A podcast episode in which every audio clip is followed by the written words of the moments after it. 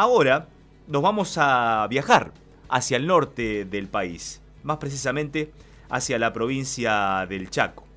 Aquel eh, distrito tiene detrás de la ciudad de Buenos Aires y de la provincia de Buenos Aires casi todos los días la mayor cantidad de contagios. Sin ir más lejos, ayer, por ejemplo, la provincia de Buenos Aires tuvo 178 contagios de los 474 que habíamos informado como casos generales. La ciudad de Buenos Aires tuvo 257 casos registrados.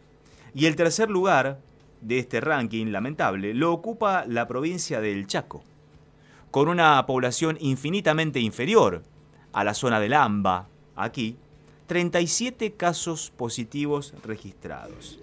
¿Por qué el Chaco se coloca en este lugar? ¿Qué es lo que ocurrió allí en su momento y qué es lo que sigue ocurriendo? Estamos en contacto con José Viñuela, él es periodista de ciberperiodismo. Está habitando en Resistencia, la capital del Chaco, y ya está en contacto con nosotros para tal vez acercarnos a una explicación más clara de lo que allí ocurre. ¿Qué tal, José? Buen día. Gabriel Prosperi lo saluda. ¿Cómo le va? ¿Qué tal, Gabriel? Buenos días, ¿cómo estás? Un gusto saludarte. Bueno, eh, es un compromiso tratar de explicar el porqué. Yo te, les voy a decir a, vos y a toda la comunidad del aire eh, cuál es mi, mi, mirada de lo que está pasando, porque yo creo que hay una gran cantidad de contagios en resistencia. Se conjugan, me parece, dos cuestiones. Una, primero, resistencia es una ciudad fundada por italianos la ciudad de Resistencia fue fundada por italianos del norte de Italia. La, la, mayoría de los habitantes de la ciudad tenemos un vínculo muy fuerte con Italia. Somos hijos, nietos o bisnietos de italianos. En mi caso, por ejemplo, yo soy hijo de italianos. Eh, conozco decenas de personas que son hijos, nietos de italianos que tienen un vínculo muy fuerte con Italia. Tenemos un vínculo muy fuerte con Italia un vínculo que implica que tratar de viajar a Italia en algún momento eh, de, nuestras vidas eh, fue una como una necesidad imperiosa hacerlo. Y luego se establecieron vínculos afectivos. Mucha gente tiene estos vínculos afectivos con los parientes más amigos que uno tiene en Europa. Eh, ¿qué les quiero decir con esto? que hay mucha gente que viaja permanentemente a Italia al norte de Italia, por ejemplo, en mi caso puntualmente soy del Véneto, eh, sabemos que la Lombardía está pegado, bueno, Italia es una, para que entiendan, más o menos tiene la, superficie de la provincia de Buenos Aires, eh, todo queda muy cerca, pero nosotros tenemos un vínculo muy cercano con el norte de Italia. Yo no tenía ninguna, pero ninguna duda de que Resistencia iba a ser uno de los ciudades más, uno de los lugares más complicados con, con el virus. Eh, no, les aseguro que no tenía duda, tanto es así que en este momento yo estoy mirando de acá la pared de mi casa, tenemos marcado como los presos en la prisión, eh, los días eh, en palitos, digamos, y nosotros llevamos hoy 71 días de cuarentena. Nosotros familia, si bien Chaco fue la primera provincia que declaró la cuarentena total, nosotros como familia hace 71 días que decidimos encerrarnos, porque yo venía analizando estas posibilidades. Eh, a eso se le conjuga el desastre que, primero, eh, el desastre en el que vivimos como argentinos, nosotros no tenemos sistema de salud, no tenemos controles, todo está quebrado, la corrupción se llevó por delante todo, los hospitales que se inauguraron se inundan, se rompen los techos, las cosas no funcionan. Eh, todo eso también es parte de este problema. Eh, y por otro lado, le agrego un pequeño condimento, el desconocimiento. Recordemos que el ministro Ginés González García dijo una frase lamentable que de parte de un ministro que es yo no pensé que el virus iba a llevar tan iba a llegar tan rápido. El virus llega a la velocidad que llega un avión desde Europa a la Argentina y desde China primero a Europa, es decir que podía haber llegado antes de inclusive de lo que cualquiera podía imaginar. Entonces tenemos un virus que se traslada rapidísimo en resistencia una situación muy particular vinculada con el norte de Italia, la situación más compleja, y además Chaco es una de las provincias más pobres, más quebradas y con eh, un sistema de salud más degradado de todo el país. Todo eso hizo que, a mi criterio, se haya producido lo que se produjo. Ahora, José, te interrumpo un segundito. muy claro lo, lo que decís y e, evidentemente puede tener eh, una directa correlación, particularmente no sabía que tenían esta implicación tan importante con el norte de Italia en resistencia, pero eh, me permito tutearte, empecé la entrevista tratándote de usted, pero me permito tutearte para hacerlo más cercano. Si te molesta, me lo decís, no hay ningún problema. No, por favor. Eh, lo que me resulta, o nos resulta desde aquí llamativo, es que en resistencia se tenga tanta cantidad de casos y que ahí nomás, en el límite con Formosa, lo tienen al norte, Formosa no tenga ningún caso. ¿Cómo es, o por lo menos casos registrados? ¿Cómo es esto que en Resistencia se da, o en Chaco se da esta cantidad, y en Formosa, que está, no digo a pocos kilómetros, pero limitan con Formosa, no se dé ninguno? Bueno, es que yo tengo mis dudas de que no haya ninguno. Eh, hace poco publiqué en Ciberperiodismo en, en Facebook un, una, un acta de defunción de, de un organismo de Formosa que decía sospecha de COVID-19 el acta de defunción. Sospecha de COVID-19. Yo tengo realmente mis dudas. ¿Por qué? Porque si bien Formosa no tiene la misma situación que nosotros en cuanto al vínculo con Italia, el vínculo que hay entre Formosa y Chaco es, es muy fluido, hay mucha gente que va y viene permanentemente. La situación eh, de Formosa en cuanto a la pobreza y a la situación sanitaria y de asistencia es igual que la de Chaco. Estamos hablando de otras provincias pobres. Tengo mis dudas de que no haya casos en Formosa, pero yo no puedo demostrar que sí los haya, pero repito, siempre eh, mi duda es esa. Eh, no, no tengo una explicación concreta en, en cuanto a la diferencia. Sí, te ratifico que lo que pasó en Resistencia es entendible. Aparte, eh, fíjense lo que pasa, que acá hay un barrio que termina contagiándose eh, una cantidad enorme de personas, hay más de 110 contagiados, de los cuales murieron 10. El barrio Toba de Resistencia, un barrio con gente eh, aborigen de la comunidad COM, que eh, están siendo realmente víctimas y están muriendo 10 personas en, un total de, de 100 contagiados hasta ahora, es, es un montón realmente. Sí. Y también es algo de lo que hablábamos en ciberperiodismo, es eh, qué va a pasar cuando el virus golpee en, en países como los nuestros, a donde tenés una gran cantidad de personas que primero que no tienen acceso a, a la salud, eh, que no fueron alimentadas convenientemente, gente que no, no tiene la cantidad de vitaminas, proteínas, que no tiene las defensas necesarias porque la alimentación es paupérrima. Este, bueno, me parece que en el, en el caso del barrio Todo estamos viendo eso, ¿no? Eh, Aquí en, Buenos Aires, o aquí en el AMBA, eh, nosotros estamos en la ciudad de La Plata, muy cerquita de Buenos Aires, se había hablado en un principio del caso de una médica pediatra que había vuelto desde Italia a Resistencia sin tomar las precauciones del caso, se había reunido con unas amigas y que a partir de esa reunión evidentemente se pudo haber allí diseminado el virus. ¿Cuántos de estos casos pudieron haber ocurrido entonces en Resistencia? Bueno, imagínense, imagínate, que esa mujer que llegó de Italia, eh, llegó y lo primero que hizo es, ir a saludar a sus compañeros, ir a tomar mate con ellos.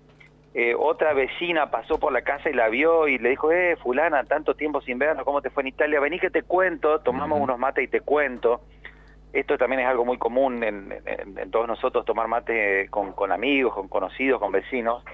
Eh, la primera persona que muere en resistencia, y esto aprovecho por si hay alguno que está escuchando el programa y dice que, porque viste que hay gente que no cree porque nunca vio un muerto y te dice, vos, no, vos, viste a alguien que haya muerto de, COVID-19. Bueno, la primera persona que muere en Chaco es un ingeniero que, que fue presidente de la empresa de energía eléctrica de Chaco durante mucho tiempo. Sí, fue un caso eh, resonante, eh, fue un caso resonante que se conoció en todo el país, sí, sí. sí. Eh, César Cotticelli. Sí. César Cotticelli es una persona muy conocida, yo, lo conocía mucho a Cotticelli, no solamente por entrevistas, sino por haberlo, haber charlado de otros temas muchas veces con él. La segunda persona que muere se llamaba Guido Ariel Benvenuti. Eh, Benvenuti, ya el apellido te lo está diciendo, Benvenuti era descendiente de italianos, él estuvo en Italia en la época en la que yo vivía en Italia, eh, a través de, no recuerdo si era el Fogolar Friulano, Friulano o uno de estos organismos del norte de Italia, que buscan la forma de, interactuar y llevar jóvenes argentinos a, trabajar y a, vivir a, Italia. Estuvimos con él en Italia, eh, estuvimos con él allí en, Italia. Y, y, y muere teniendo 53 años. 53 años, sano, no, tenía enfermedades de base, nada, pero claro, tenía un vínculo muy cercano con esta pediatra que llegó de Italia. Y acá viene todo lo de la carga viral y la cantidad de tiempo que uno está junto a una persona que tiene eh, que tiene el virus.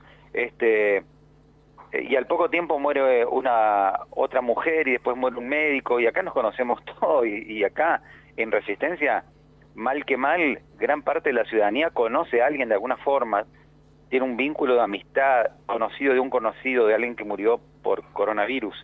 Este, lamentablemente esta situación recién está empezando, lo peor todavía no lo vimos en Argentina y nosotros estamos cometiendo el error de o estamos generando un problema de una gran solución, porque en realidad como pocas veces tomamos medidas muy buenas, la medida que anunció en su momento Capitanich aquí en Chaco y luego el presidente Fernández de, meternos a todos en cuarentena, esa medida es realmente lo que está haciendo que no haya tantos muertos y tantos enfermos, pero también nos genera una falsa sensación de que todo ya pasó, si uno le agrega que está viendo cómo en Europa están saliendo de, la cuarentena de a poco, en, Italia, en España, en Alemania, eh, si bien Alemania no, tuvo una cuarentena eh, casi de ninguna manera, entonces se mezclan un montón de, datos que uno recibe en los medios y nos genera una sensación de que ya, bueno, ya estuvimos 60 días, dos meses encerrados, vamos a empezar a salir.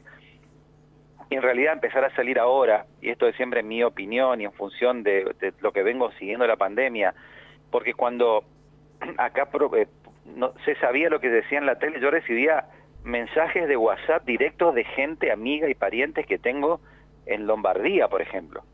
En Lombardía, recuerden, que el ejército cargaba los camiones y los sacaba y los, los, quemaba o los, enterraba en, fosas comunes. Eh, las iglesias estaban colapsadas de ataúdes. Ahí estamos hablando de la región, para que la gente se ubique ahí, en Milán, en el norte de Italia. Sí, fueron los primeros eh, días del impacto, cuando llegó el virus y no había, digamos, medida que lo atajara. Exactamente. ¿Por qué? Porque no, ellos se relaja, no se relajaron, bueno, es el término. Ellos minimizaron el impacto de la pandemia.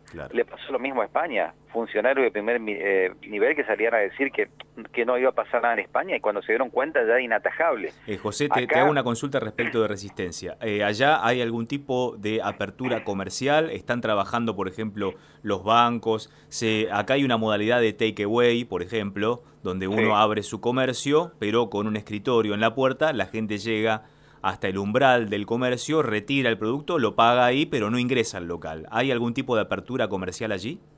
Sí, sí, aquí también. Aquí pasa eso con algunos rubros, no con todos. Por ejemplo, todo eh, calzado, indumentaria, eso no está abierto todavía. Sí, lo que sea, obviamente farmacia, obviamente supermercados, pequeños almacenes. También negocios de electrónica, computación, esos tienen ese takeaway, takeaway que te atienden directamente práctico, eh, prácticamente en la vereda. Eh, hay una, una movida muy importante del resto de los comerciantes, porque acá hay una realidad real también que se bloquea el centro para que se ubique en Resistencia, es una ciudad que tiene entre Resistencia y el Gran Resistencia, que son ciudades cercanas, eh, Fontana, Barranquera, Puerto Vilelas, eh, 400.000 personas.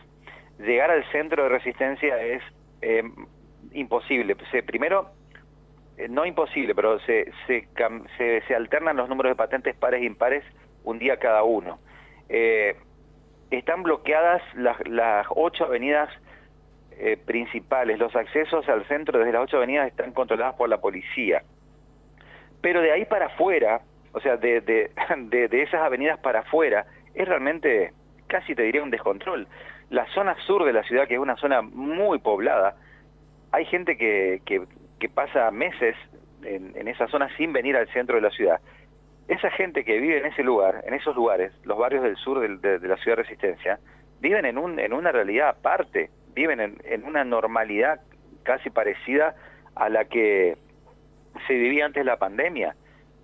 Cientos y cientos de motocicletas, bicicletas y vehículos que circulan como, como si nada pasase.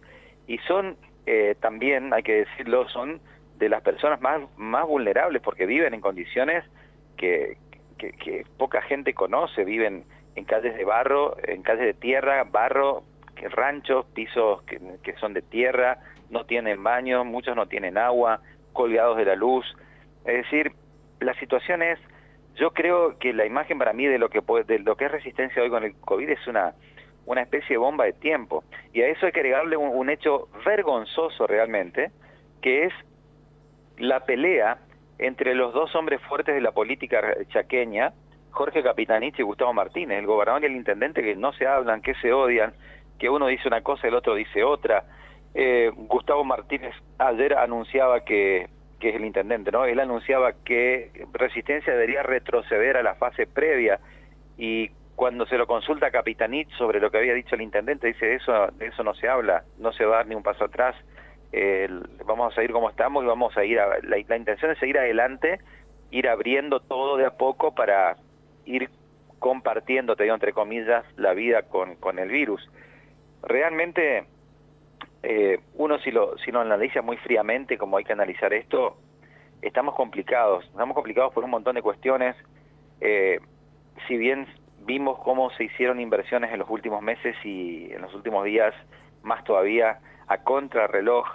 Acá, por ejemplo, hay, hay lugares que, como pasó en gran parte de la provincia de Buenos Aires en todo el país, grandes superficies que fueron eh, ocupadas con cientos de camas por las dudas, mm. porque en un contexto de pandemia esto es lo que hay que hacer. Esto no es una exageración, siempre hay que pensar en el peor escenario, porque si en una pandemia vos pensás minimizando el impacto, los problemas que podés llegar a tener son enormes. Pero sin embargo, si sos precavido y pensás que puede pasar lo peor y después lo peor no pasa, bueno, bienvenido sea. Acá un club muy importante como Club Sarmiento, eh, se cerró un estadio de básquet de primer nivel y eso está lleno de camas. Otros complejos que son de colegios salesianos también están ocupados por camas. Hay uno que está a escaso kilómetro, kilómetro y medio del barrio Toba, eh, justamente ahí por la misma, por la misma ruta, eh, que fue también preparado por las dudas para recibir a personas con, síntomas. Realmente esto recién está empezando y nosotros estamos confundidos. ¿Por qué? Porque la comunicación en este contexto tiene que ser quirúrgica, lo que, lo que se debe comunicar no solo desde los gobiernos, sino desde los medios de comunicación tiene que tener una precisión quirúrgica. ¿Y qué pasa? En los medios, como pasa cuando hay un mundial, viste, que, que tenés que estar hablando de, de lo que sea de fútbol durante 24 horas porque el canal transmite en vivo las 24 horas. Acá está pasando más o menos lo mismo. Los medios tienen que hablar del, del, del virus las 24 horas y se tiran datos y se tiran números y se dicen cosas se están diciendo cosas que son reales en el sentido de que son los números oficiales, pero la realidad es que esos números no son los reales. Siempre son muchos más los casos que los que eh, se dicen, que los que se confirmaron. Y yo no veo a los periodistas destacar esto. Yo no veo a periodistas en la televisión, los que tienen más llegada, decirles, miren, hay mil casos, pero tengan en cuenta que si son mil pueden ser diez mil o sí, 20.000 o más. Pero eso puede tener también un condimento comercial o empresarial. José, sabemos que eh, muchos medios masivos responden a intereses económicos que si van por esa línea, por supuesto que provocan en la gente mayor pulsión al aislamiento, porque es lo que ha dado resultado hasta ahora, como vos bien lo marcabas. Y muchos intereses comerciales van en el sentido de decir, está bien lo del aislamiento, pero tenemos que ir abriendo otras ramas de la economía porque si no, esto no va a funcionar. Entonces, de acuerdo a cómo se van manejando los números desde el punto de vista oficial, también por otro lado, se va empujando para la reapertura de ciertas ramas comerciales y productivas. La economía de muchas familias, millones de familias está en jaque por la pandemia y también por ese lado habrá que entender las cosas. Desde ya, José, se nos está yendo el programa de largo. Pasamos del meridiano de las 10 de la mañana, pero la charla era tan jugosa que nos dimos este lujo. Eh, desde ya, muchísimas gracias por estar con nosotros, José Viñuela, desde Resistencia, aclarándonos por qué el Chaco está viviendo esta situación inimaginable hace apenas unos meses. Hasta luego, un gusto. ¿eh?